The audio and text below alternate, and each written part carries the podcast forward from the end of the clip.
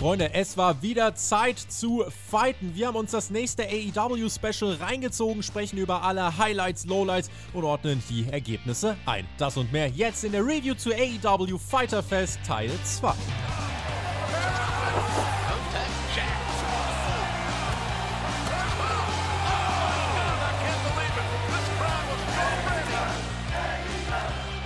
Weiter Immer weiter. Das war die Devise diese Woche bei AEW Dynamite beziehungsweise bei Fighter Fest. Es sind ja immer noch Special-Wochen und wir können auch mal festhalten, Pro Wrestling ist zurück nach einem sehr vollen, aber auch spaßigen WWE-Wochenende und ereignisreichen Shows stand nun wieder AEW auf dem Plan. Ihr hört den Spotfight Wrestling Podcast, den größten und auch aktuellsten Pro Wrestling Podcast in Deutschland. Mein Name ist Tobias Enke und an meiner Seite ist auch heute unsere ja, unsere AEW-Ikone, meine bessere Podcast-Hälfte und unser frisch gebackenes Geburtstagskind.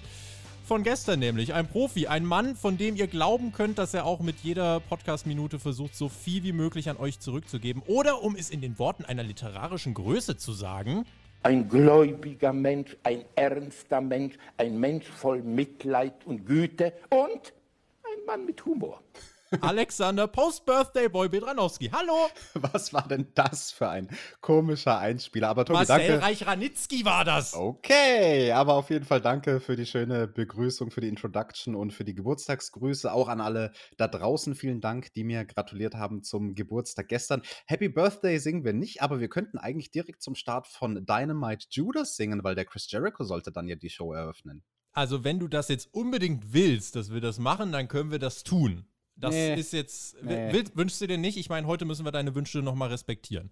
Nee, lass mal stecken. Es gibt halt gerade wirklich eine ganze Menge, finde ich, zu feiern. Also links und rechts in erster Linie natürlich durch deinen Geburtstag, aber da kommt ein John Cena zurück. Die Fans auch. Ich glaube, Wrestling-Fan und auch Podcast-Hörer zu sein, macht aktuell wieder ganz schön Spaß, oder? Mhm, definitiv. Und die Frage wird, glaube ich, sein hier bei dieser Review von Fighterfest Nacht 2 was war denn am Ende des Tages, beziehungsweise am Ende der Woche? Was, was war die heißeste Wrestling-Show?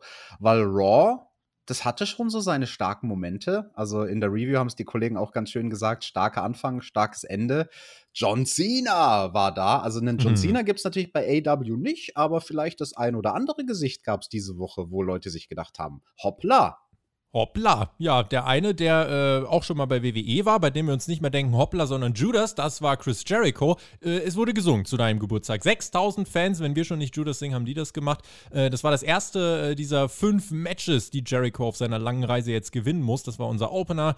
Er traf auf Sean Spears, den Chairman. Regeln waren, Sean Spears darf einen Stuhl benutzen, Jericho nicht. MJF äh, macht sich auch auf den Weg dann zu den Kommentatoren, bekam ordentlich Heat aus der Halle und hat uns dann erzählt, dass er findet, Jericho sieht ganz schön fett aus und äh, startete am Kommentatorenpult mit dem Spruch, wie heißt eigentlich eine hübsche Frau in Texas?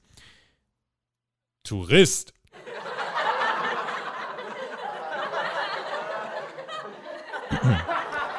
ähm, ja, also, wo waren wir? Der Opener, Alex. Jericho gegen Sean Spears, den Chairman. Der Chairman, er darf den Stuhl benutzen. Jericho darf das nicht. Und genau so sah es dann nämlich aus. Wir hatten die sehr wilde Crowd, muss man sagen, die viel Spaß hatte. Sean Spears hatte einen Stuhl und äh, hat den natürlich auch eingesetzt. Das ist ja logisch. Und damit hat der Chris Jericho auch erstmal ganz schön zurichten können. Äh, Jericho hat sich aber zurückgekämpft und dann klatscht es einmal laut, denn Jerichos kaputter Arm wurde an den Ringpfosten gelehnt und Spears schlug beherzt zu. Und der Gameplan von MJF war ja, äh, und da ging auch am Kommentatorenpult drauf ein, egal ob Jericho jetzt gewinnt oder nicht, er muss ja noch immer vier Matches danach irgendwie gewinnen und das wird halt schwer. Aber ich war dann immer und immer wieder fasziniert in diesem Opener, wie einfach es Chris Jericho geschafft hat, die Crowd zu poppen. Ich bin jetzt nur ein Laie, aber ich würde sagen, das Match selber vom, vom Inhalt, von den Moves, das war jetzt nicht so, dass sie da absolut äh, das Rad neu erfunden haben. Das war ziemlich Basic Wrestling, aber auf so eine gute Art und Weise gerade von Jericho verkauft, dass die Crowd das so heftig abgefeiert hat und du eigentlich denkst, krass, was habe ich da eigentlich für ein geiles Match gesehen? Die Fans stehen auf und sie brüllen und äh, es gab auch den, ähm, die Walls of Jericho, Sean Spears klopft ab, aber Aubrey Edwards saß nicht, weil Tully Blanchard eingriff. Sammy Guevara sorgt für Gerechtigkeit, kommt raus, zieht Tully weg und äh, wurde auch dafür gefeiert. Sean Spears dann mit dem Chairshot gegen den Kopf. Der Finisher, sein C4 gegen Chris Jericho 1, 2, Kickout, der erste Kickout aus dem C4, meinte Excalibur. Und dann schickte der Veteran Spears in einen eingeklemmten Stuhl in der Ecke und dann gibt es den Judas-Effekt von Jericho hinterher. Er erkämpft sich den Sieg. Ich war dann ein sehr großer Fan dieses Matches, weil es auch so fucking simpel war. Diese 11-Minuten-Opener haben Spaß gemacht. Ja, da muss man das Rad auch nicht neu erfinden. Das ist ein Match ganz klassisch. Es gibt ein Handicap fürs Babyface und wenn das Babyface over ist und das ist Chris Jericho, ja, dann machst du halt Rezept oder Schema F und dann passt das. Dann ist das ein gutes Match und das war das hier auch. Ähm, es gab eine Sache, die hat mich sehr gestört, nämlich dass Sean Spears seinen Finisher direkt mal kaputt gemacht hat. Also nochmal, er verpasst Chris Jericho in der Finish-Phase einen Stuhlschlag an den Kopf. Das ist ja im Jahr 2021 auch keine Kleinigkeit mehr, ne? Also Stuhl an Kopf, wir sagen das immer wieder. Das ist was, das sieht man selten. Das hat schon ordentlich Wucht. Dann macht er seinen C4 hinterher, den Finisher. Cover 1-2, Jericho kriegt die Schulter hoch. Das muss nicht sein. Da hätte man auch einen anderen Near Fall mhm. stricken können. Dann muss ich allerdings sagen, der Fall, der dann das Finish war, den fand ich sehr, sehr schön, weil man dort den Stuhl benutzt hat, der schon die meiste Zeit des Matches über in der Ringecke positioniert war. Und ich liebe sowas. Wenn, wenn man ein Gimmick aufbaut im Ring und man benutzt es aber nicht sofort, man teast es vielleicht, aber der Spot gelingt nicht direkt und dann irgendwann so in der Finish-Phase oder wie hier halt zum Finish spielt dieser Gegenstand, in dem Fall der Stuhl in der Ringecke, nochmal eine Rolle. Das fand ich gut gemacht. Und ansonsten ähm, für alle Leute, die so aufs Handwerkliche abfahren und sich das Match nochmal anschauen wollen, ich fand eine Sache, ein Detail, aber ein feines Detail von Sean Spears sehr, sehr schön in diesem Match. Du hast ja schon gesagt, ne? Er hat den Arm bearbeitet von Jericho Mhm. Der angeschlagene Arm. Und an einer Stelle, wo Sean Spears Ground and Pound macht, fand ich super toll, wie er dann, als Chris Jericho sich angefangen hat zu wehren, den verletzten Arm genommen hat und wie man es in einem realistischen Kampf machen würde, den verletzten Arm mit einem seiner Knie zu blockieren, damit er weitermachen kann mit dem Ground and Pound. Also solche Details zeigen mir Sean Spears, der ist schon, der ist an sich ein Mann vom Fach, ne? Der, der war ja auch bei WWE und überall. Der kennt sich aus, ist auch selber Wrestling-Trainer. Hier muss er sich natürlich hinlegen in dem ersten Labors of Jericho Match. Ja, und sind wir mal gespannt, gegen welchen von den Clowns vom Pinnacle Chris Jericho dann nächste Woche in hm. Match 2 antreten muss. Das mit dem Finisher von Spears würde mich äh, tangieren, wenn mich Sean Spears tangieren würde, trifft aber nicht zu. Äh, MJF kam danach nochmal äh, mit einem Mikrofon auf die Stage und meinte, ja, die nächste Aufgabe, das wird nicht leichter. Es gibt nämlich ein No-DQ-Match. Und alle erstmal so, oh, okay, ja, gegen wen denn jetzt? Gegen Jake Hager oder gegen wen? Äh, gegen einen Mann, der mal eine Bank ausgeraubt hat. Den smartesten Mann im Wrestling-Business, wo ich mir denke, hm, wie smart kann jemand sein, wenn er eine Bank ausraubt? Im Ohne Gefängnis Maske. war der Mann. Ja, ohne Maske auch noch. Also scheint wirklich die hellste Kerze auf dem Kuchen zu sein. Ein Mann, den übrigens mein Podcast-Partner hier bestens kennt, denn er hat ihn einmal fast umgebracht. Auch zu sehen auf unserem Kanal. Gibt es ein ausführliches Video dazu. Und äh, das erklärt der Excalibur hier auch. Und dann kam tatsächlich heraus, Nick fucking Gage. Mal gucken, ob Justin Roberts das nächste Woche so sagt. Denn das ist der nächste Gegner für den guten Chris Jericho im zweiten Labors-Match. Und äh, hier kam, weiß nicht, ob das so ein Ding bei euch ist. Äh, der eine mit einem Flammenwerfer, er hier mit einem Pizzaschneider. Und nächste Woche muss eben Chris Jericho ihn hier besiegen. Zumindest mal ein Moment, wo ich dachte, wow, holy shit, ich hätte jetzt nicht damit gerechnet, dass Nick Gage hier bei äh, AEW auftritt. Und äh, auf jeden Fall eine große Überraschung ist äh, ja auf jeden Fall eine andere Sache, als jetzt nur jedes Pinnacle-Mitglied rauszuschicken, würde ich sagen. Nick fucking Gage, who the man, back on top. ja, AW bringt Nick Gage. Das hat, glaube ich, sehr viele Leute da draußen überrascht. Aber es passt an sich ja in die die, in die Storyline. Ne? Jericho soll irgendwelche Aufgaben bekommen und das ist natürlich an sich sehr interessant, ne? dass sie hier einen Deathmatch-Star bringen. Man darf auch mit Fug und Recht sagen, Nick Gage, der ist in der Deathmatch-Szene aktuell das heißeste Eisen mit Abstand. Also der ist dort so over wie aktuell im Jahr 2021 niemand anders in der Deathmatch-Welt. Ähm, äh, womit fange ich an? Mit was Positivem oder mit was Negativem? Fang äh, gern mal an mit was Positivem. Mit was Positivem. Also es ist an sich natürlich irgendwie schön, auch für mich ist es ein alter Weggefährte. Ich sehe ihn hier bei AEW, das freut mich. Ich sag's euch ganz gerne äh, oder ich sag's euch ganz ehrlich. Ich habe ja durchaus auch meine Kontakte und ich wusste, dass Nick Gage irgendwann im Laufe des Jahres mal höchstwahrscheinlich bei AEW zu sehen sein wird und dass es da Gespräche gibt und so. Ich war dann überrascht, dass man ihn jetzt bringt. Also ich war davon ausgegangen, dass man das fürs Ende vom Jahr vielleicht aufhebt, weil aktuell im Independent-Bereich wird ja auch ein Match äh, groß ähm, gemunkelt und, und ja, die Leute wollen Nick Gage gegen Moxley sehen bei Game Changer Wrestling.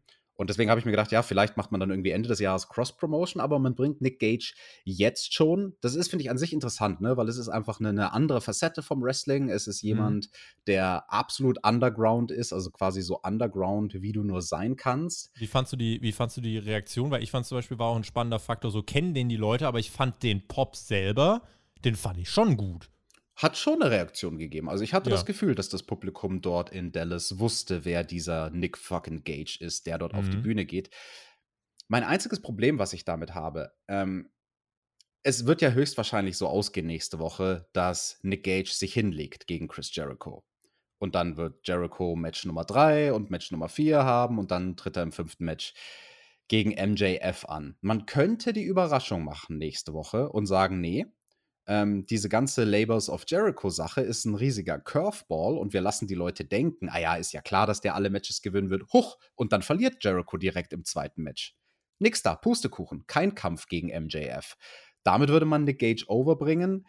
Würde ich jetzt Geld wetten müssen, würde ich drauf wetten, tendenziell eher, dass Nick Gage sich nächste du Woche hinlegt. Kein, du bringst keinen äh, externen Mitarbeiter rein, um deinen ersten World Champion Pin zu lassen. Das kann ich mir nicht vorstellen. Ja, und also ich glaube eher, man wird mit Nick Gage so verfahren wie diese Woche bei Raw mit Karrion Cross. Oh, da bringt man jemanden aus quasi einem, einem kleineren Territorium in großen Anführungsstrichen nach oben und dann ich kann dir verliert garantieren, halt. Nick Gage wird ein besseres Showing bekommen als NXT Champion Karrion Cross Aber bei Raw. Was da auch alles diskutiert, also oh mein Gott, wie kann man sich, so viel über sowas diskutieren? Er das wird sich trotzdem hinlegen. Also ob er sich nach zwei ja. Minuten hinlegt oder nach zwölf Minuten ist halt Richtig, die Sache. Aber er wird gut dabei aussehen, weil er hat jetzt unter anderem auch bald ein äh, großes Match, glaube ich, auch gegen Dingens hier, gegen äh, Zack Ryder beziehungsweise Matt Cordona.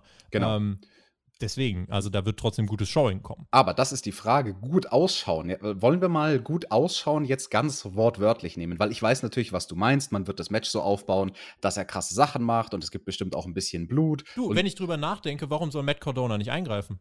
Wenn MJF eingreifen will äh, an der Seite von Nick Gage, warum soll Matt Cardona nicht den Safe machen? Ja, keine Ahnung, vielleicht macht man auch das als Cross-Promotion, aber das ist nicht der Punkt, auf den ich hinaus will. Der Punkt, auf den ich hinaus will, ist das mit dem gut aussehen. Das ist nämlich mein großes Problem mit dieser Paarung. Das liest sich auf dem Papier alles super interessant. Wow, AW macht was ganz anderes. Nick Gage gegen Jericho. Aber Nick Gage, der wird wie eine ziemlich kleine Wurst aussehen neben Jericho. Der wird rein vom körperlichen her, von der Statur, ähm, einem Jericho nicht ebenwürdig aussehen. Und das ist mein großes Problem damit. Also es gibt so viele Leute im AEW-Roster, wenn du eine Gage gegen die stellst, dann, dann sieht der körperlich mächtig aus. Ähm, der ist nicht so groß in echt, wie er vielleicht wirkt. Ne? Das kann ich auch aus eigener Erfahrung sagen. Ich selbst zähle mich im Wrestling nicht als einen großen Mann im Sinne von Körpergröße. Ich habe 1,78, war aber größer als viele, war auch einen Tacken größer als Nick Gage und da habe ich so mein Problem mit. Also Jericho ist ja einer der, der also der Heavyweight sozusagen bei AEW und ich glaube, das wird kein guter Look sein für Nick Gage. Ich glaube, er wird dann ein bisschen aussehen, ja, wie, wie so der kleine ähm, Backyarder-Junge im Vergleich zu dem mächtigen Chris Jericho. Weißt du, wie ich meine? Mhm. Mal gucken, äh, inwiefern das nächste Woche wirklich zum Tragen kommt. Jericho ist ja auch aktuell vielleicht noch mal ein bisschen mehr Heavyweight als normal, aber das ist halt, ich meine, der Mann ist auch schon ein bisschen älter, insofern würden wir es ihm jetzt nicht vorwerfen, solange er gute Matches auf die Beine stellt. Auf jeden Fall hat man hier für eine Überraschung bei diesen äh, ja, Five Labors of Jericho gesorgt. Schreibt uns gerne in die Kommentare, freut ihr euch auf dieses Match oder nicht? Ich äh, bewerte es, wenn ich es gesehen habe. Äh, für den Moment äh, warte ich mal ab, nehme die Überraschung zur Kenntnis und sage, ist ein interessanter Move, an dem ich erstmal wahrscheinlich mehr Positives als Negatives sehe. Wie das dann ausfällt, die letztendliche Bilanz, dazu dann nächste Woche mehr. Jedenfalls habe ich mir gedacht, hier ist ein schönes Geschenk für dich. Äh, da wusste ich noch nicht, wie der Main Event ausgeht. Apropos Geschenk, bis Sonntag gibt es übrigens zur Feier des Fan-Comebacks, was auch hier ähm, im Opener dafür gesorgt hat, dass das ein ziemlich cooles Match war. Äh, bis zur Feier des Fan-Comebacks bekommt ihr bei uns auf Patreon 15% Rabatt auf alle Jahresmitgliedschaften. Ja, also bis Sonntag, bis zum 25. Äh, wenn ihr da noch zugreifen wollt, dann ist jetzt ein sehr, sehr, sehr guter Moment. Machen wir weiter mit AEWs Fighter Fest. Äh, ein Videopaket von Miro haben wir gesehen. Der Mann gefällt mir immer besser. AEW hat den Turnaround hier geschafft und äh, da sind wir mal gespannt, wo seine Reise hingeht, wie seine nächste Titelverteidigung aussehen wird und weil wir vor allem das erste Mal vor Fans auch seinen neuen äh, Werder Bremen-Gürtel sehen werden, so wie ich ihn nenne. Das ist der und bulgarische Gürtel. Das ist der Bremen-Gürtel. Und dann hatten wir Doc Gallows, der trödelte zum Ring für sein Match gegen den Elite Hunter, Frankie Kazarian. Nach kurzer Ablenkung holt sich Gallows in unter sieben Minuten den Sieg nach einem Sit-Out Tree Slam. Solides Match, gab mal Eingriffe äh, kurz ähm, von, von ähm, Carl Anderson, aber am Ende, ja, den Sieg und dann musste eben Frankie Kazarian sich hinlegen. Danach gab es noch den Beatdown, den Magic Killer gegen ihn. Kenny Omega kam heraus mit Don Callis. Alex, bis hierhin erstmal. Ja, Gallows gegen Kazarian im zweiten Match. Boah, hätte ich jetzt nicht unbedingt gebraucht, muss ich sagen. Aber das ist jetzt meine subjektive Meinung. Das sind zwei Jungs, die bei mir als Charaktere nicht wirklich over sind. Das sind gute Jungs, ne? Die können wresteln, die verstehen ihr Handwerk und alles. Ähm, mehr als grundsolide. Aber sind das, sind das heiße Charakter gerade bei AW? Hm, ja, weiß ich nicht. Frankie Kazarian als Elite Hunter pff, hat zumindest mal eine Rolle. Äh, Doc Gallows ist irgendwie für mich so ein Möchtegern Kevin Nash. Ähm, anders als äh, Kenny Omega und Don Callis, die sind keine Möchtegerns, die finde ich nämlich eigentlich ziemlich geil. Und Don Callis kam dann raus und meinte, hoffentlich habt ihr euch das angeschaut, denn das passiert nun mal, wenn ihr euch mit der Elite anlegt. So läuft das. Und Kenny hat dann gesagt, ja, der Elite Hunter ist jetzt der, ähm, äh, wie war das? Äh, ah, der ist jetzt der Elite Hunted. Äh, doch bevor mehr passieren konnte, kommt der Hangman heraus. Cowboy Shit, Rufe, over ist der Mann. Callis meinte, was willst du denn hier? Drei gegen eins, bist du dumm oder betrunken? Gab dann die Attacke vom Hangman, die Dark Order kommt heraus, die Elite wird vermöbelt. Am Ende gibt es sogar den Bugshot gegen Carl Anderson. Und so simpel führt man diese Fehde eine Woche weiter und äh, wir haben dann später erfahren, Alex, nächste Woche gibt es das große äh, 10-Man Elimination Tag Team Match. Da bin ich sehr gespannt drauf. Das war ein äh, kurzer, simpler, effektiver Build-up. Genau, jetzt wissen wir auch, wofür dieses zweite Match eigentlich war. Es sollte dafür sein, dass wir dann nach dem Match die Charaktere sehen, die wirklich over sind, nämlich Kenny und den Hangman. Die Dark Order war sogar auch noch mit dabei. Und so pusht man das Match für nächste Woche. Ich bin auch sehr gespannt, wie das ausgehen wird. Und ja, Hangman ist die Frage, ne? Kann er sich da durchsetzen mit der Dark Order? Wir werden es erfahren. Nächste Woche. Team Taz ist auch nächste Woche am Start. Wir sahen sie hier bei Dino mit dem P -P -P Powerhouse. Ricky Starks und Will Hobbs war auch dabei. Und sie feierten sich, denn Ricky Starks ist neuer FTW-Champ. Kommende Woche wird gefeiert in Charlotte. Brian Cage stand beim Interview bereit, meinte, ich mag Feierlichkeiten. Schaue ich mir doch mal an in einer sehr monoton kurzen Promo. Ja, das war wieder komplett verdreht. Da haben wir letzte Woche ja schon lange über das Match geredet von Cage und Ricky Starks. Und ja, man inszeniert es, als wäre Gage das, äh, jetzt sage ich schon Gage, Gage, Page. Gage, Page, zweimal Gage. Christian Cage, Nick Gage, Ethan Page. Da kann man schon mal durcheinander kommen, oder? Finde ich auch. Brian, dass JR da noch nicht gestolpert ist. Brian Cage, bei dem sind wir hier. Ja, der wird etabliert, als wäre er das Babyface in dieser Situation, obwohl er es nicht ist. Die Leute wollen halt Ricky Starks feiern, aber Ricky und Team Taz werden hier weiter als Heels etabliert, halten auch eine klassische Heel-Promo. Das finde ich nicht gut dass AEW da nicht Kurs korrigiert. Das haben wir letzte Woche in der Review gesagt. Da müssen sie Kurs korrigieren, wenn Ricky Starks mit seinen Mannen so over ist. Und bei dir, Tobi, ich weiß es, da ist ja Hook sehr, sehr over. Aber, sorry, ich muss dich fragen, wir sind ja hier die Modeexperten. Was war denn los mit diesem komischen weißen Tanktop, was Hook da getragen hat während der Promo? Das war dem ja viel zu kurz. Also, das, das, das hat ja fast über es seinem Bauchnabel Es ist einmal wieder geendet. Zeit für das Style-Update. Mit Team TJT. TJT. Hook sieht geil aus, Ende. Das Style-Update. Mit Team TJT. TJT. Schön, dass wir das auch geklärt haben. Orange Cassidy war am Start und äh, der hat sich das ja auch angeschaut in der Halle und äh, wurde begleitet, beziehungsweise er begleitete Wheeler Judah zum Ring, der letzte Woche ja schon gegen Sammy Guevara angetreten ist. Und äh, diese Woche traf er auf Darby Allen in Begleitung von Sting. Und wir sahen nochmal einen Rückblick auf die verrückten Bums von Darby Allen letzte Woche. Sein äh, Bauch war getaped, folgerichtig. Und wir sahen dann während des Matches äh, den Bruder von Tama Tonga von New Japan Pro Wrestling Hikuleo war da Und äh, vielleicht bevor wir über das Match sprechen, äh, bei Impact gibt es ja jetzt diese Woche auch das Debüt von Jay White. Im Main Event der AW Weekly geht es um den New Japan-Titel. Äh, NWA Impact, die hängen da alle irgendwie drin, ist quasi gerade ein Viergespann der Promotions. Äh, die arbeiten gerade zumindest, was den Talentenaustausch angeht, zumindest schon eng zusammen, finde ich. Ja, das ist interessant. Hikuleo im im Publikum sitzend. Und ja, du hast gesagt, von wem er der Bruder ist. Das ist für mich aber nicht halb so interessant wie die Frage, von wem er der Sohn ist. Denn er ist der Sohn von Haku. Das ist natürlich eine lebende Wrestling-Legende, mit der ich als 90er-Jahre-Kind noch sehr viel anfangen kann. Haku ist so einer, mit dem will ich mich nicht anlegen. Und ich glaube, mit seinem Sohn Hikuleo, will ich mich auch nicht anlegen. Wheeler Yuda hat sich mit Darby Allen angelegt und äh, wurde hier bewusst wieder gegen Babyface gestellt. Jim Ross stellt da mal die Frage, äh, warum genau ist der jetzt eigentlich von Orange Cassidy begleitet? Fand ich gut, dass er das gemacht mhm. hat. Ich glaube, er hat es wirklich nicht gewusst. Und da hat man es ihm beantwortet, ja, der Jude, der ist jetzt bei ähm, eben Dark und Elevation, hat er sich gut geschlagen und die Best Friends haben den unter ihre Fittiche genommen und äh, managen den. Das ist jetzt quasi der Lehrling von denen. Und äh, da war Jim Ross dann zufrieden, als er das erklärt bekommen hat. Außerhalb des Rings sahen wir dann ein wirklich maximal gegensätzliches Pairing und deswegen was fand ich sehr unterhaltsam. Sting und Darby Allen gerieten aneinander, beziehungsweise nicht aneinander. Es gab die Lazy Kicks und dann hat Orange Cassidy ja, seine ganzen, seine ganzen Moves da abgespult und dann Sting mit dem Highlight des Jahres streichelt sich so ein bisschen über die Brust und die Crowd feiert das hart. Ich laut lachen müssen. Ja, man, man, muss ja, ja, dazu sagen, also Sting hat ja angefangen mit den Lazy Kicks. Das war ja das wirklich Lustige daran, ne? Ja, er hat äh, sich hier eingelassen auf diesen, also That's what I call a Styles Clash, aber wirklich maximal.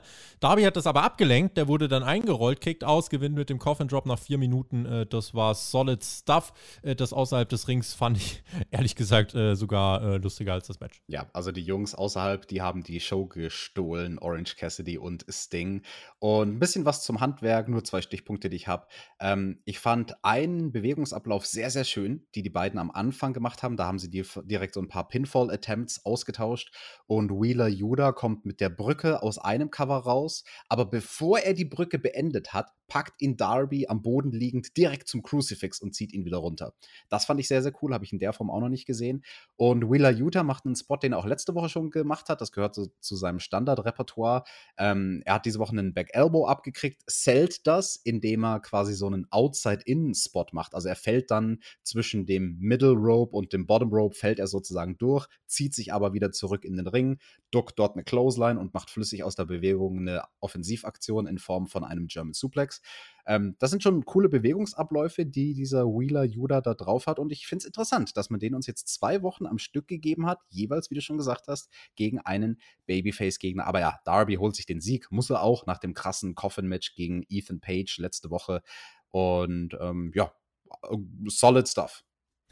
Blade kam nach dem Match heraus. Cheap Shot, Schlagring ins Gesicht von Cassidy. Die sollen ja nachher noch aufeinandertreffen. Videopaket dann zum Texas Deathmatch von Archer und Moxley, was wir heute sehen sollten. Hikuleo sahen wir auch nochmal. Erstmal gab es dann aber das andere Titelmatch dieses Abends, denn Nyla Rose forderte Britt Baker heraus. Sahen dann nochmal kurz den Beatdown von Rose gegen Baker von vor ein paar Wochen. War die erste Titelverteidigung für Britt. Äh, da fragte jemand letzte Woche in den Kommentaren, ist sie Heel oder Face? Da gibt es aber eigentlich eine viel wichtigere Frage, Alex. Nein, die wir eigentlich mal stellen wage sollten. Es nicht. Hat man und Britt Baker einen Star-Entrance gegeben oder nicht? Das ist nämlich die finde, große Frage natürlich. Und das hat, hat, man gemacht. Für was steht eigentlich sie, DMD? Sie kriegt hier das Feuerwerk das und im Hintergrund äh, sieht man DMD und das Blut auf der Leinwand. Und äh, man, man sieht die Funken sprühen und dann noch mehr Pyro und sie hat die coole Jacke ja, an. Gynäkologin? Die Frau ist ein absoluter Star. Britt Baker bekam jedenfalls zum Entrance diese Lightning Sparkles, ne? Dieses Feuerwerk, das Randy Orton früher immer bekommen hat. Ja, das habe ich doch gerade schon gesagt, du hast nicht zugehört, weil du dir wieder über irgendwelche anderen Sachen den Kopf zerbrochen hast, die überhaupt nicht lustig sind. Nyla Rose ist auch nicht lustig. Die hat hier dominiert und Baker Celte Celte, aber die hatten, glaube ich, irgendwie am Anfang so ein bisschen Probleme, sich einig zu werden, was sie denn jetzt machen wollen. Also zum Ende des Matches ging es dann, aber zu Beginn doch schon sehr holprig, mhm. fand ich. Darf ich kurz äh, sagen, was ich mir dazu notiert habe, zu dieser Phase von Match? Kann hier jemand der Ringgeneral sein? Fragezeichen. Also.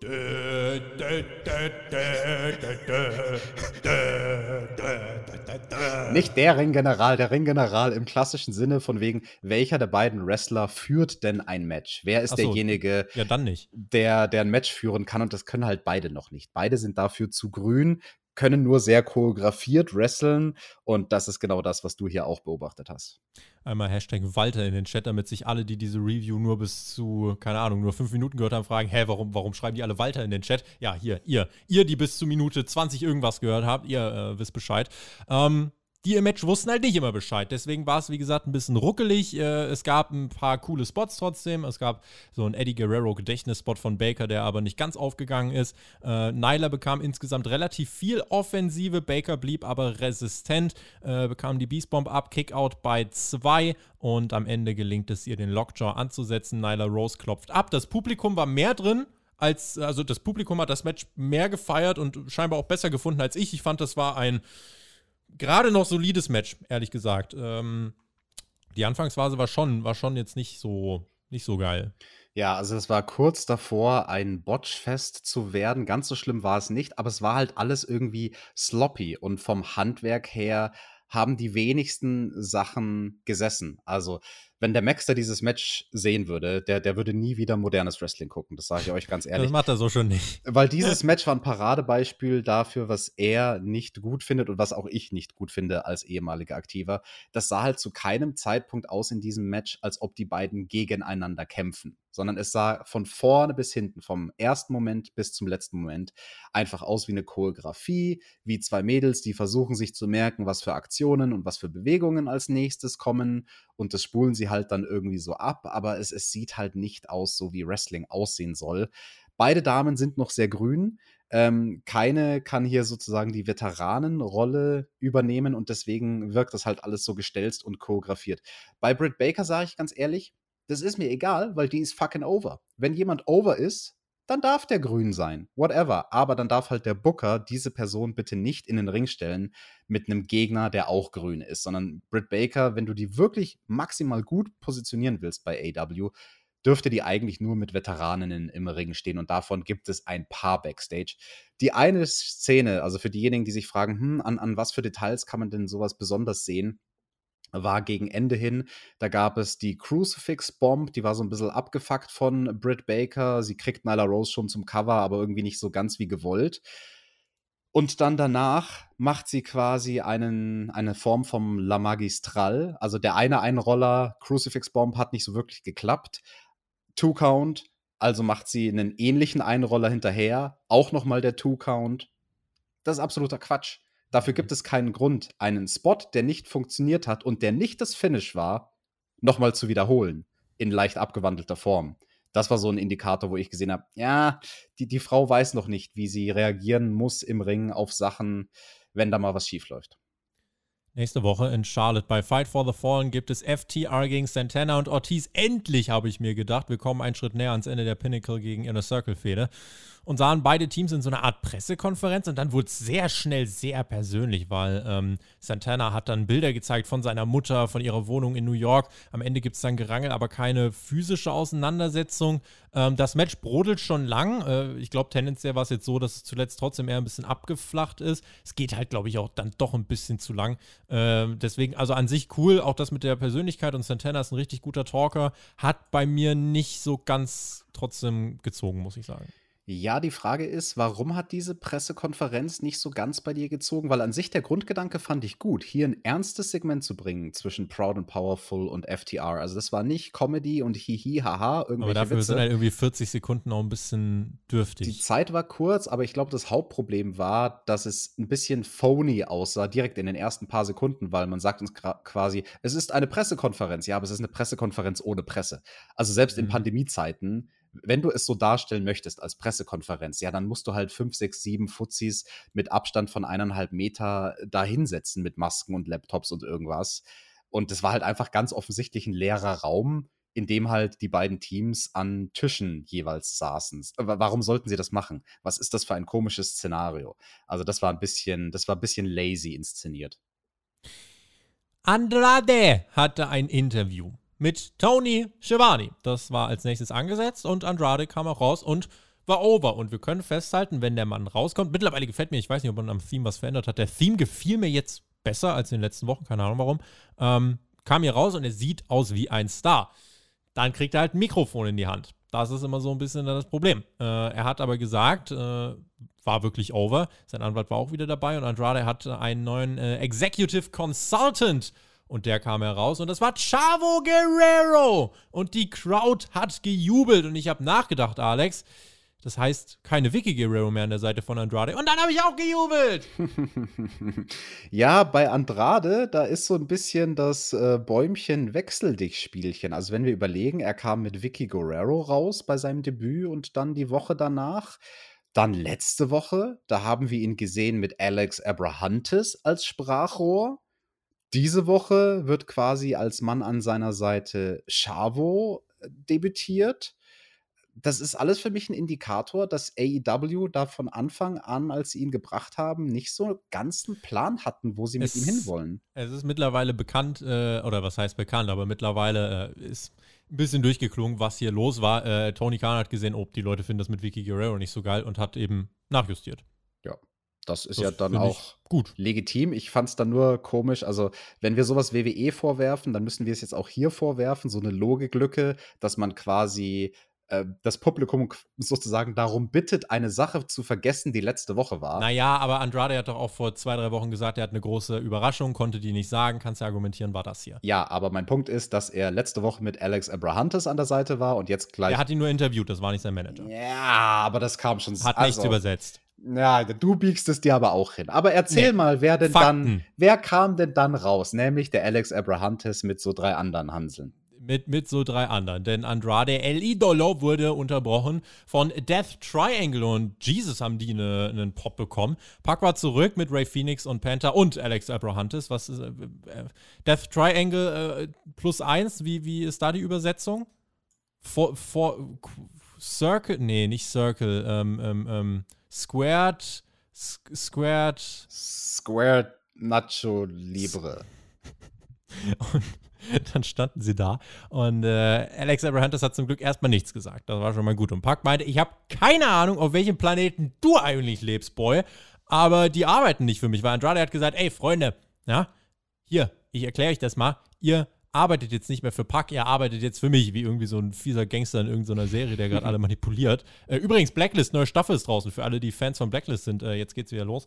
Und ähm, genau, äh, Puck hat gesagt, äh, sorry, du sprichst wahrscheinlich nur eine Sprache, ich erkläre es dir nochmal. Äh, die arbeiten nicht für mich, ja. Das sind meine Brüder, das sind meine allerbesten Freunde und ähm, meine, meine Familie. Und dann hat Phoenix auch gesagt, ähm, somos familia, ja, wir, äh, nosotros somos familia, wir sind eine Familie. Und wir sind die echten Faces der Latinos. Latinos. Also sehr bilinguales Segment, kann man sagen. Und äh, dann kamen sie Richtung Ring. Alex Abrahantes durfte dann auch noch übersetzen zu äh, mäßigen Pops. Und äh, dann hat Andrade nur gemeint, ey, tranquilos! Jeder arbeitet am Ende des Tages für Andrade. Dann will Death Triangle in den Ring, die Referees unterbinden das und alle gehen wieder nach Hause.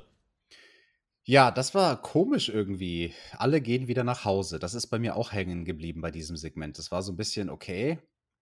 Was, was wollte uns dieses Segment sagen? Ich bin das Problem war nur, glaube ich, die Sprache, aber ansonsten, das Publikum hat es gefressen und das, was inhaltlich passiert ist, finde ich spannend. Es war halt ein bisschen holprig zwischendurch, weil auch Andrade irgendwie, ich, das Ding ist, jetzt hat er einen Manager neben seiner Seite, um doch selber zu reden. Wem will er denn was beweisen, frage ich mich. Du musst dich doch nicht da durchkämpfen, Junge. Ja, wobei. Also, Chavo hat hier zwei Sätze geredet in dem Segment. Ich bin großer Andrade-Kritiker aufgrund der Sprachbarriere. Ähm, ich muss ihm dennoch zugute halten, er hat seinen Akzent ein bisschen zurückgeschraubt für diese Promo im Ring. Also die letzten Noch nicht so sehr, dass die, die Fans haben trotzdem äh, irgendwas hat er gesagt, irgendwie hier, look him, genau, look him. Das habe ich auch nicht Fans, verstanden. Was, ja. was, look him, look him? Was, was, was will er von Look uns? at him wollte er wahrscheinlich okay. sagen, weil er gesagt hat, er hat Verbündete. Mhm. So keine Ahnung, hat nicht dann ganz funktioniert, aber trotzdem, das, was inhaltlich passiert ist, fand ich cool. Ähm, und, und, da bin ich trotzdem auch gespannt, in welche Richtung geht es. Und vor allem, wenn Andrade jetzt Matches bekommt mit Phoenix und mit Penta, dann wird das ja gut, da bin ich mir sicher. Äh, wenn nicht, dann müssen wir echt nochmal ein bisschen über Andrade reden. Ähm, vielleicht eins noch zu Chavo. AW sollte jetzt vielleicht aufpassen, dass sie nicht jede Woche für einen Pop jemanden Neues rausholen, wobei hier finde ich, muss man fairerweise sagen, Tony Khan hat erkannt, oh, das mit Vicky Guerrero funktioniert nicht. Hat gesagt, okay, das war ein Fehler von mir, ich korrigiere ihn und äh, mit Chavo Guerrero funktioniert es jetzt hoffentlich besser. Habe ich zumindest jetzt erstmal weniger ein Problem mit als mit Vicky. Und insofern finde ich es schon okay. Das war schon ein spannendes Segment irgendwie. Es war halt in der Umsetzung ein bisschen, ähm, ja, holter die Polter. Lass uns kurz für eine Minute von dem Segment weggehen, weil du hast was Interessantes angesprochen. Ein bisschen so ein Grundsatzthema bei AW wegen Chavo, ne? Man muss aufpassen, dass man nicht jede Woche eine Überraschung bringt bei AW, was dann nämlich passiert ist, dass dann eine Überraschung nichts mehr Besonderes ist. Und diesen Fehler hat damals die ECW gemacht, Mitte der 90er. Da hat es quasi zum Aufbau der Shows gehört. Jede Woche muss es eine Überraschung geben. So, und jetzt denkt mal kurz drüber nach. Konzept. Genau, ja. das läuft sich tot. Wenn du schon weißt, oh, es wird diese Woche wieder eine Überraschung geben, dann ist es keine Überraschung mehr. Na, ne? also da ist Vorsicht geboten. Ja, das ist wie die WCW in ihren späten Tagen, als Vince Russo das berühmt-berüchtigte Crash-TV-Booking wirklich bis zum Exzess nach oben skaliert hat, äh, um jede Woche einen, einen skurrilen Moment zu haben, wo das hingeführt hat. Ähm, das wissen wir ja alle. Wobei, es hat dazu geführt, dass AW heute entstanden ist. Richtig gut gemacht, Vince Russo. Kurze Backstage-Story, äh, kurzes Backstage-Segment mit Christian Cage, dem Luchasaurus und dem Jungle Boy. Die wollen nächste Woche ein Match gegen das Hardy Family Office. Wir können vorgreifen, das bekommen sie. Und dann war es wieder Zeit für Blade, der halt ohne den Butcher auch nur eine nutzlose Klinge ist. Begleitet von seinem Bunny und Gegner war Orange Cassidy und alle gucken, na, wo ist er denn? Er kam nicht. Blade wollte sich dann als Gewinner feiern lassen. Cassidy schlich sich aber von hinten an, dann startete das Match. Cassidy bekam erstmal viel ins Gesicht, Match hat irgendwie nicht Klick gemacht bei der Crowd, äh, weil Blade auch irgendwie so einen offensichtlichen nie Injury-Fake-Spot gemacht hat, wo jeder wusste, es ist gefaked. Das hat die Crowd eher ein bisschen getötet. Chris Statlander sorgte dann außerhalb des Rings für gleiche Verhältnisse, dass Bunny da nicht rumstenkert, hat sogar, äh, dann gab es ein bisschen rumgeschubse. Orange Cassidy zeigt nämlich einen Dive nach draußen. Blake, äh, Blade zieht da aber Chris Statlander hin. Die wurde dann von Cassidy getroffen und Orange Cassidy revanchiert sich, hat Blade dann in Bunny geschubst. Die verlor ihre Ohren. Oh Gott. Der Schlagring landete dann im Ring. Dieser Schlagring, mit dem ja der gute Blade äh, zuletzt immer Orange Cassidy ins Ausgewischt hat. Aber das konnte er hier nicht machen, denn nach neun Minuten geht der Orange Punch durch. Sieg für Cassidy. Nochmal nach dem Match ein Orange Punch mit dem Schlagring. Und damit der Punkt hinter dieses kleine Programm, hoffe ich doch. Genau, kleines Überbrückungsprogramm für Orange Cassidy, damit der als Charakter hot bleibt zwischen Storylines. Blade ist für sowas, finde ich, auch ein ganz guter Gegner. Ich bin ja fast beruhigt, Tobi, dass du sagst, dass deine Wahrnehmung war, dass dieses Match irgendwie nicht so ganz geklickt hat, weil ich war mir dann gar nicht sicher, als dieser Kampf lief und der hatte schon einiges an Zeit bekommen und ich war mir dann nicht sicher, bin ich jetzt wieder, bin ich zu überkritisch? Oder klickt das Match nicht so Nö, ganz? Das hat jetzt nicht geklickt. Also Orange Cassidy ist over, ja, aber das Match war jetzt kein, äh, nicht, nicht irgendwie krass oder so. Schon, gell? Und also vor allem in Hinblick auf den Main Event, da sollten wir dann das Texas Deathmatch sehen zwischen Moxley und Archer. Den Main Event, den hätte man länger machen können. Und das ist ganz einfach, wo man in dieser Show die Zeit dafür hätte wegstreichen können, nämlich bei diesem Match zwischen Blade und Orange Cassidy. Chris Jericho war backstage bei Alex Marvez und Jericho meinte, wenn MJF den verrücktesten Typen hier reinbringt, dann bringe ich den verrücktesten Jericho hier rein. Dreht sich um. Nächste Woche heißt es Nick Gage gegen den Painmaker Chris Jericho. Sein äh, Gimmick aus New Japan Zeiten, mit dem er ja einige große Namen besiegt hat. Und ähm, das fand ich ist cooler Move und deswegen ist Jericho halt äh, jemand, der heute noch heiß ist, weil er seine Gimmicks adaptieren kann. Und äh, für solche kleinen Special Occasions, finde ich, ist das eine gute Sache. Definitiv eine coole Sache. Ja, der Painmaker ist da. Es war auch schön inszeniert bei dem Interview. Jericho erst beim Rücken zur Kamera, die Jacke mit den ganzen Stacheln. Dann dreht er sich um. Wir sehen das Facepaint. Er setzt sich noch den Hut auf. Bumm. Damit ist der Painmaker-Look perfekt. Er bringt seinen Gegner over als quasi den verrücktesten Hund, den es da draußen gibt. Ähm, das hatte auch Excalibur zuvor gemacht in der Sendung, übrigens, als Nick Gage äh, debütiert war. Das allererste, was Excalibur gesagt hatte, da musste ich ein bisschen äh, mit der Stirn runzeln und habe mir gedacht, äh, verwechselt er jetzt Nick Gage mit irgendwem, weil er gemeint hat, Nick Gage, das ist jemand, der schon mal einem Gegner etwas durch den Kehlkopf gerammt hat. Einen Gegenstand. Mhm. Den Kehlkopf durchbohrt. Und ich dachte mir so, also ich weiß, wer diesen Spot als erstes gemacht hat, nämlich ich gegen JC Bailey mit einer Spritze 2010. Kann schon sein, dass Nick Gage seitdem auch mal irgendwem irgendwas durch den Kehlkopf gerammt hat, aber also wer hat's erfunden? Ja, der, der, der, der Thumbtack. Ja, der war das. Thumbtack Jackley. kannst ja mal, kannst ja mal im Excalibur auf Twitter schreiben, so, Junge, chill mal, sonst, äh, sonst haben wir auch noch mal ein Match. Und mal gucken wo das hinführt nächste Woche. Ich bin gespannt auf jeden Fall nochmal dann ein bisschen Würze in diese Suppe, die MJF da gerade kocht mit äh, Chris Jericho und eben Nick Gage. Ja, da kann Nick Gage dann den Painmaker schön mit seinem Pizzaschneider am Facepaint einmal entlangfahren. Oh, von Gottes oben Willen. nach unten, ei, von der Stirn ei, übers ei, Auge, die Wange einmal schön bah. aufmachen. Jeder, der Dark Side of the Ring gesehen Kotze. hat, ja, wo John Moxley erzählt, was Nick Gage so mit einem Pizzaschneider macht, der weiß, wie es dem Painmaker nächste Woche gehen wird. Ei. Also die Pizzaschneider, die ich habe, die schneiden nicht mal die scheiß Pizza-Dreckszeug, ey.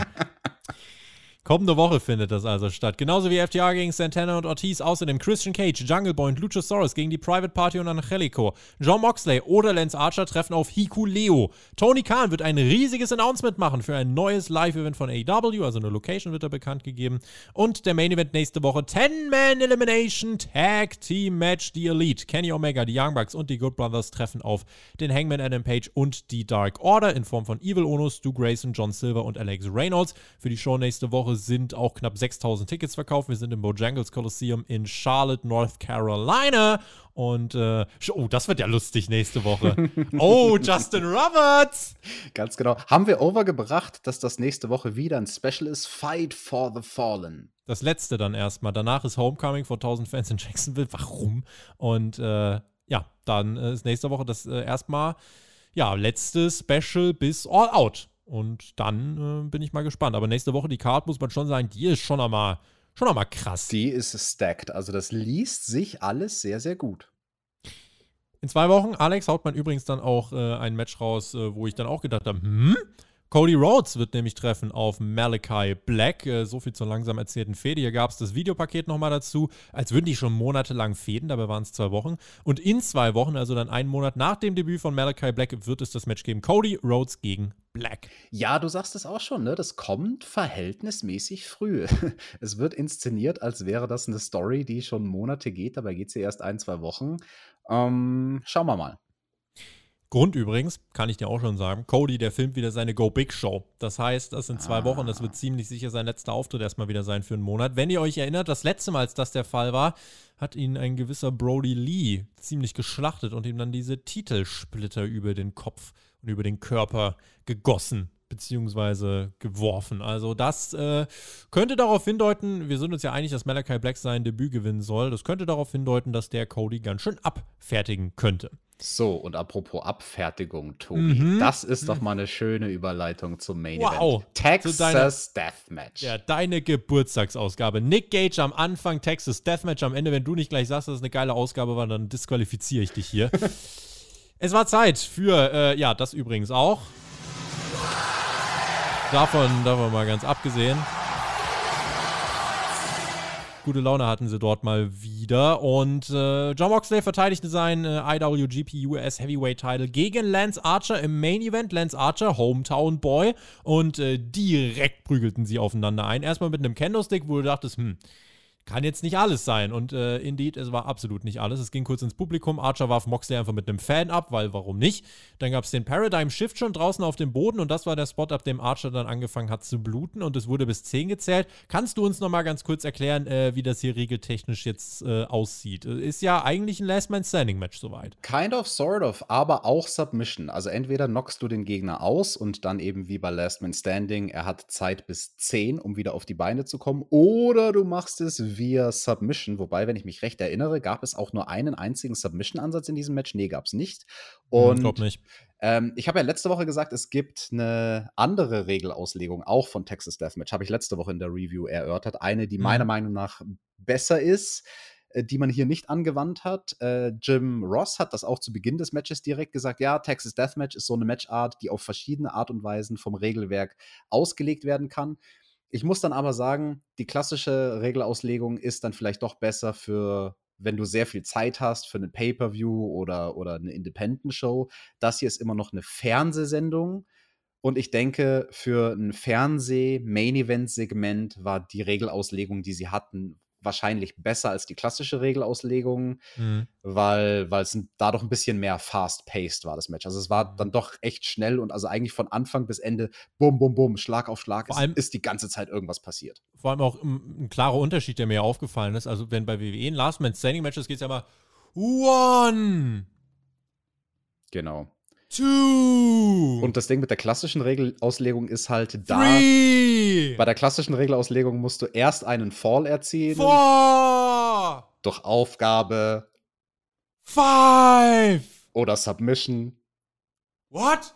Oder doch was- oder doch was auch immer. Und dann hat der Gegner Zeit bis 10, um wieder auf die Beine zu kommen. Die klassische Regel würde das Match strecken. Hier hat man es ein bisschen anders gemacht und das war ganz gut so. Also das, das hatte einen guten Flow, was die beiden Jungs da gemacht haben. Seven. Nee, komm ich auf damit. Nachdem Archer übrigens so einen Bruiser Brody-Move gezeigt hat, äh, mit diesem Fan abwerfen, da hat äh, Jim Ross die Referenz auch erkannt, machte John Moxley den Abdullah, den Butcher, da haben wir den nächsten Butcher, hat sich eine Gabel genommen und einfach Archer gegessen, im wahrsten Sinne des Wortes. Schön, schön pikant durch die Schläfenvorhaut ge, ge, ja, dekadent äh, durchgebissen. Und äh, dann erklärte uns Jim Ross noch, dass Mox ja dann ihn eigentlich auch an Terry Funk erinnert. So wie Lance Archer geblutet hat, hat er mich an Ric Flair erinnert. Also es war ein ganz schön legendärer Clash, äh, zumindest mit einigen legendären Referenzen, die wir hier gesehen haben. Und, dann- und dann meinten die Kommentatoren, uff, ganz schön brutal. Also wer konnte damit rechnen, dass das so brutal wird? Hallo, dachte, Texas Deathmatch. ja, ich habe mir dann so gedacht, du guckst dir das wahrscheinlich an und denkst dir, ja, boy, Alter, was habt ihr erwartet? Also, ja, natürlich. Also ist ja mal das Mindeste, dass da ein bisschen rumgegabelt wird, du. es wurde, es wurde brutaler und brutaler und einige Fans sahen äh, wahrscheinlich sowas, was sie noch nie so gesehen haben, denn die waren auf einmal so richtig so, oh, das ist geil. Und dann haben sie sich richtig reingefühlt. Und dann äh, war äh, am Anfang, das war halt wirklich so, die waren erst so ein bisschen, boah, Alter, die ist schon krass. Und äh, dann haben sie es aber wirklich gefressen und gesagt, geil, die machen ja Sachen, die kennen wir sonst eigentlich nicht. Und Mox war teilweise sogar fast ein bisschen der Heel gegen den Hometown Boy, muss man auch sagen, mutig. Hat einen Low-Blow äh, rausgehauen unter anderem. Gab dann AW-Chance, die Crowd äh, hat auch nicht so wirklich gewusst, was auf sie zukommt und war wirklich dann mitgerissen von diesem Match. Archer auch relativ oft mit No-Selling in dem Match. Das fand ich ehrlich gesagt an manchen Stellen ein bisschen plump. Lag dann irgendwie nach dem Paradigm Shift so vier Sekunden auf dem Boden und ist dann einfach aufgesprungen, hat einen Mittelfinger gezeigt. Das war so ein bisschen, mm, Echt, das fand ich geil, weil das war für mich das Mm. Pendant, Fast wenn du so eine cheesy. Nee, das fand ich geil, wenn du so eine Last Man Standing Regel hast und dann poppt er auf einmal bei vier nach oben, obwohl du erwarten würdest, dass er bis neun angezählt wird, dann ist das im Prinzip das Pendant, wenn einer bei einem normalen Bei eins, äh, ja, ja, ja. Cover bei eins auskicken würde. Ich fand das gut, das war für mich einer der besten Momente des Matches, als der da auf einmal wieder wieder vom Boden hochgesprungen ist. Das sei dir gegönnt. Und es sei dir auch gegönnt, dass dann Stacheldraht zum Einsatz kam und noch mehr Stacheldraht. Ja. Ein äh, echtes Geschenk. Und Mox hat Archer dann mit einem Death Rider durch zwei Tische, äh, beziehungsweise er hat ja das Match in Japan hat er ja gewonnen, indem er Archer mit einem Death Rider durch zwei Tische geworfen hat. Hat hier auch wieder dieselbe Konstruktion aufgebaut, nur eben mit so Stacheldraht-Boards, die er draufgelegt hat, weil Ja, wie man das halt so macht. wie man das halt macht, wenn man komplett verrückt ist als frisch gebackener Vater. Junge, Alter, wenn das deine Tochter sieht, ey. Und naja, was ist passiert? Äh, diesmal war Mox derjenige, der dann durch diese Konstruktion musste. Lance Archer schickte ihn da durch mit einem Chokeslam und Moxley liegt dann nur äh, wirklich läuft einfach aus, ihm läuft wirklich die Suppe aus dem Ohr und äh, dadurch, dass vor allem der Count dann so schnell kam, äh, war es auch wirklich so, wow, der kommt nicht hoch, weil es war, ich habe ja vorhin, ich habe ja nur das WWE, ich habe ja nur gesagt, wie WWE das macht. Äh, AW macht es übrigens so, one, two, three, four, also wie in so einem Videospiel eigentlich, äh, fand ich fand ich so cooler ehrlich gesagt. Und da war es tatsächlich dann so, Moxley lag da und du denkst, ah, der steht jetzt schon bei 9 auf, ne? Am Arsch, der bleibt liegen. Und suppt sich da voll und Lance Archer ist neuer IWGP US Champion und gewinnt in seiner Heimatstadt in 13,5 Minuten in diesem brutalen Main Event und äh, hat sich danach richtig feiern lassen. Hiko Leo kam zum Ring. Es gab nochmal den Stairdown der beiden Big Men. Hiko Leo sogar ein bisschen größer als Archer. Was ist das eigentlich für eine Kante?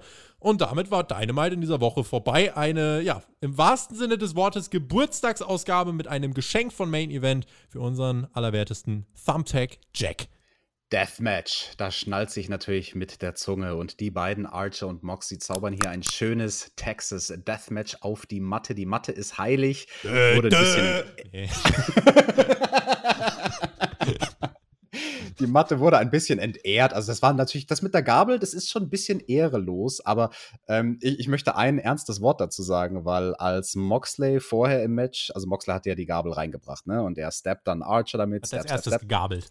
Genau, ähm, das war alles soweit safe, weil da konnte Archer einfach bladen und, und alles ist gut. Vorm Finish da hat ja das, das Ding, was Archer gemacht hat, um die Oberhand zu gewinnen, als diese große Konstruktion außerhalb des Rings aufgebaut war, war ja, dass er sich die Gabel geschnappt hat von Moxley und mhm. er hat damit Moxley gesteppt. Und Moxley hat halt direkt danach gesuppt und das nicht wenig. Mhm. Da war mhm. aber keine Zeit, um zu bladen. Mhm. Also entweder oh. ist John Moxley der größte Blading-Künstler auf dem Planeten und macht es wie damals ein Shawn Michaels und bladet im Flug das konnte Shawn Michaels. Also der, die einzige Möglichkeit wäre gewesen, quasi während dem Jokeslam, während er in der Luft ist, zu bladen. Ich glaube nicht, dass er das gemacht hat, weil ich habe auf die Hände geschaut. Und deswegen ist meine Schlussfolgerung, Archer hat den halt einfach mal fucking Hardway mit der Gabel aufgemacht. Und das ist halt yeah. echt nicht schön. Also, ich habe die schlimmsten Matches gemacht, bah. aber irgendwie Narben im Gesicht, das musste halt dann eigentlich schon versuchen zu vermeiden. Vor allem auch jemand wie Moxley, der durchaus auch Schauspielangebote noch Guckt in seinem Leben hat. Guckt euch mal die Stirn an vom Ab äh, Abdullah the Butcher. Ja? Richtig. Und so willst du halt eigentlich nicht ausschauen. Und das finde ich dann total unnötig. Also, ich, ich weiß nicht, was da für eine äh, keine Ahnung, für, für einen Gemütszustand gerade bei dem frisch gewordenen Vater John Moxley am Start ist. er muss ja keinem was beweisen. Also normalerweise, keine Ahnung, nach einer Geburt, dann haben ja vielleicht manchmal die Frauen so eine Depression, so eine postnatale Depression. Vielleicht hat er jetzt Depression. gemerkt, was er sich da angeschafft hat. Vielleicht, also boah, ich, ich bringe mich jetzt um. Hey Archer, mach mich da mal einfach Hardway auf mit der Gabel. Ich kann euch versichern, Archer oh, wird, Ausgleich. Der wird da dreimal Backstage nachgefragt haben und gefragt haben, ey Moxley, bist du dir sicher? Willst du wirklich, dass ich dich einfach hart mit der Gabel stab, dass du aufgehst? Ja, ich will, dass es richtig suppt. Okay, wenn er das will, ähm, mir muss Moxley nichts mehr beweisen. Ich stand mit ihm im Ring. Ich weiß, was das für ein harter Hund ist. Hier zeigt das auch nochmal bei AW im TV. Fliegt in den Stacheldraht. Das ist natürlich ein cooles Finish. Das ist ja der Grund, warum er dann nicht mehr hochkommt, weil er hängt ja fest im Stacheldraht.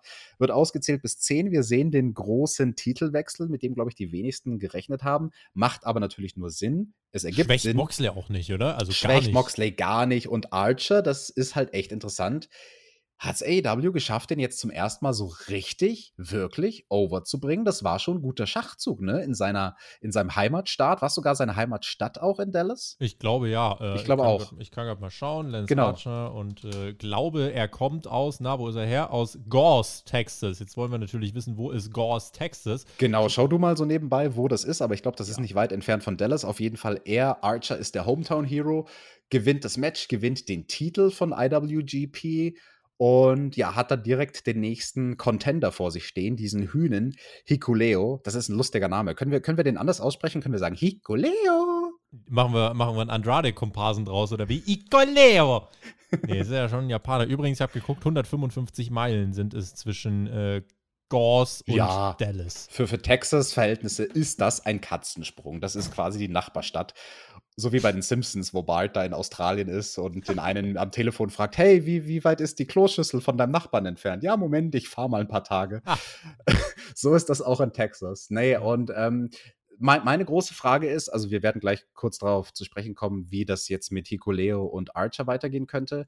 Äh, Tobi, hat man Moxley damit jetzt aus dem Programm gestrichen, was man ja schon mehrmals irgendwie vermutet hat? Ach, vielleicht macht er jetzt doch den Papa. Ich weiß es nicht. Auf jeden Fall, äh, dieser Titelwechsel hat mich auch überrascht tatsächlich, wobei ich dann irgendwann so Mitte des Matches gedacht habe, ich finde es, glaube ich, ganz geil, wenn Mox diesen Titel abgibt, weil dann hat er auch keine New Japan-Verpflichtung mehr. Dann ist der Archer vielleicht öfter weg. Ähm, diese Denkweise spricht vielleicht noch ein bisschen dagegen, dass bei mir der Turnaround, was Archer angeht, komplett geschafft worden ist. Aber ich fand auf jeden Fall, dass Archer jetzt mal ein bisschen Momentum hat, dass er in diesem Main-Event wirklich abgeliefert hat mit Moxley. Also beide Respekt, was sie hier gemacht haben. Ähm, ja, und Moxley, was macht der jetzt? Also eigentlich glaube ich nicht. Der muss zu All Out was machen. Der muss im September was machen zur Stadion-Show. Äh, das ist einer der Charakter, die brauchst du jetzt. Vielleicht geht er nochmal in irgendwie zwei, drei Wochen Pause und kommt dann zum All Out-Aufbau wieder. Wobei, also Anfang September ist All Out, das sind jetzt auch nur noch dann irgendwie fünf Wochen oder so. Der muss dann jetzt eigentlich eher eine Fehde für ein Pay-Per-View anfangen. Finde ich. Bin ich mir nicht sicher. Also da bin ich gespannt, was AW mit diesem Charakter macht man kann es so oder so erzählen. Man, man kann ihn noch wichtiger machen, indem man ihn eine Zeit lang aussetzen lässt und dann einen Pop kriegt, wenn Moxley wieder zu sehen ist. Ja. Man kann ihn jetzt auch direkt weiter im Programm lassen. Ich glaube, die Frage am Ende des Tages ist, will er das als frisch gewordener Papa? Also ich würde ja Zeit mit meiner Tochter verbringen wollen, aber was weiß ich schon. Die Frage am Ende des Tages ist, was machen wir jetzt mit Hikuleo? Ich bin vor allem gespannt, wie viele Leute kennen den eigentlich im Vergleich zu Nick Gage. Das ist halt so die Sache. Äh, weil hier habe ich mich dann schon gefragt, also so cool die Programme ja auch sein mögen, man muss mal überlegen, äh, wie viele AEW-Fans marken da jetzt wirklich aus? Auf der anderen Seite, müssen sie für ihn ausmarken oder kann er sie nicht einfach nächste Woche im Match überzeugen? Äh, bin, ich, bin ich gespannt. Auch die Reaktion, die Archer nächste Woche bekommen wird, da bin ich auch mal gespannt, ähm, mit welchem Momentum er dann ankommt, wie ihn die Fans aufnehmen werden. Ähm, und dann vielleicht zeigt man nächste Woche direkt den nächsten Titelwechsel, das weiß ich nicht. Aber bei Hiko Leo bin ich gespannt, habe jetzt von ihm noch nicht so viel gesehen, muss gestehen, da habe ich jetzt nicht die Zeit gehabt, äh, bin da jetzt nicht so drin. Es ist zu, also was man definitiv sagen kann, ich habe heute einen sehr coolen Vergleich gelesen.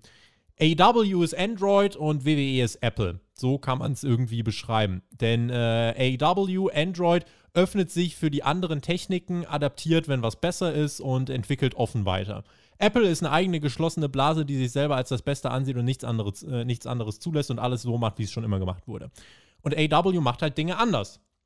Unter anderem eben im Main Event hier zum Beispiel den Titel einer fremden Promotion auskämpfen lassen. Und das ist ein Weg, den ich zumindest erfrischend finde, der Abwechslung schafft. Ob die jetzt mega over sind, das werden die Ratings zeigen nächste Woche und diese Woche. Ähm, aber es ist jetzt zumindest mal partout nichts, was ich schlecht finde. Hm. Interessanter Vergleich. Ich weiß nicht, ob ich dem zustimme oder nicht. Äh, das könnte man Bei WWE würde das nicht. WWE würde nicht den Champion von AW einladen im Main Event und äh, danach jemanden von äh, Impact debütieren lassen. Nee, nee, das ist schon klar. Ich war jetzt nur gerade so am Überlegen, weil WWE ist etabliert, ist der Marktführer, sind die, die zuerst da waren. Und Apple war ja dann quasi in der Computerbranche und in der Technikbranche. Die waren ja die Alternativen. Die waren die, die am Anfang quer gedacht haben so könnte man auch argumentieren, dass AEW die sind, die begonnen haben, quer zu denken. Aber ja, inzwischen ist Apple auch nicht mehr neu auf dem Markt, sondern auch schon äh, eine Institution. Ne? Deswegen, ja, ist ein interessanter Vergleich. Wo hast du den? Ähm, irgendwo auf Twitter auf. Jim Valley, bester Mann auf Twitter. Bester Mann, das ist in der Tat ein guter Vergleich. Ja, was machen wir aus dieser Show? Du hast gesagt, ich werde disqualifiziert. Von was werde ich disqualifiziert? Vom, vom Podcaster sein? Von dem Podcast ich... für heute. Okay, ja, der dauert ja nicht mehr lang. Ähm, Nee, ich bin ganz ehrlich, also klar, Nick Gage am Anfang, cool, das ist was mit Deathmatch. Weggefährde von mir ist eine Überraschung. Am Ende die große Überraschung, Archer gewinnt und das Match ist dann am Ende des Tages wahrscheinlich blutrünstiger, als es viele erwartet haben. Anfang gut, Ende gut. Zwischendrin kannst du eigentlich fast alles wegwerfen. Ich überspitze jetzt ein bisschen erinnert mich ein bisschen an Raw diese Woche. Anfang gut und Ende gut, aber zwischendrin, naja. Wir hatten halt vier Matches dieses Mal in der Mitte der Card, also insgesamt sechs. Manchmal macht AW auch nur fünf Matches, aber diese Woche gab es sechs. Gallows gegen Cass, Wheeler Yuda gegen Darby, Britt Baker gegen Nyla und Blade gegen Orange Cassidy. Das ja. waren jetzt alles nicht Matches, die die Welt unbedingt gebraucht hat. Das ist absolut richtig. Ich würde sagen, die Show war am Anfang ordentlich laut. Die Show war am Ende ordentlich laut und äh, damit hatte man zwei Highlights gesetzt. Also auf jeden Fall keine ereignisarme Show. Aber von allen Specials, die wir jetzt haben seit der Fanrückkehr, war das eher die schwächste Show. Nicht in dem Sinne, dass die Show selber schlecht war. Der Mittelteil war halt äh, solide Kost, ja, ist okay. Ähm, Highlight war halt Anfang und Ende. Nächste Woche wird es halt dafür wieder mehr Knallgas geben, da wird es mehr Highlights geben, das haben wir jetzt schon auf der Karte gesehen. Und ähm, da finde ich es okay, dass man jetzt auch diese Woche mal ein bisschen atmet, wobei natürlich trotzdem was passiert ist. Ja, Chavo Guerrero haben wir gesehen, Britt Baker hat ihre erste Titelverteidigung gestartet, also ist ja schon ein bisschen was passiert. Insofern war das äh, unterm Strich immer noch eine gute Ausgabe, aber ein bisschen abgefallen im Vergleich jetzt zu äh, der letzten Woche zum Beispiel. Schönes Fazit, da sind wir uns doch größtenteils eigentlich einig. So, und dann kommt an dieser Stelle auch das Outro, da sind wir uns auch einig. Äh, bedanke mich selbstverständlich bei allen, die zugeschaltet haben, zugehört haben. Alex, wir, ich lade dich einfach mal ein, wir müssen mal wirklich bei Hauptkampf jetzt reden, denn ein Thema haben wir heute noch gar nicht angesprochen, worüber die ganze Wrestling-Welt redet. Es könnte Zuwachs geben in der AEW-Familie. Und zwar ziemlich namhaften. Da können wir am Sonntag bei Hauptkampf drüber sprechen. Wenn du Lust hast, lade ich dich ein. Und das hört Klar. ihr übrigens zuerst auf Patreon, dann nämlich schon am Samstag. Also denkt dran, 15% Rabatt auf alle Jahresmitgliedschaften bis zum Sonntag. Und damit Deckel drauf auf diese Review. Danke fürs Zuhören. Schreibt uns eure Meinung, lasst einen Daumen nach oben da, würde uns sehr, sehr freuen. Und in diesem Sinne, ich bin raus. Alex hat die Schlussworte. Macht's gut. Auf Wiedersehen. Ciao. Wenn ihr nach dieser Show noch ein bisschen Bock auf mehr Gewalt habt, dann guckt euch doch ein schönes achtminütiges Video auf unserem YouTube-Channel an. I just killed Nick fucking Gage. Da erzähle ich euch äh, von diesem Vorfall, den auch AEW angesprochen hat. Ne? Nick Gage, jemand, der für klinisch tot erklärt wurde nach einem Match gegen mich. Whoopsie.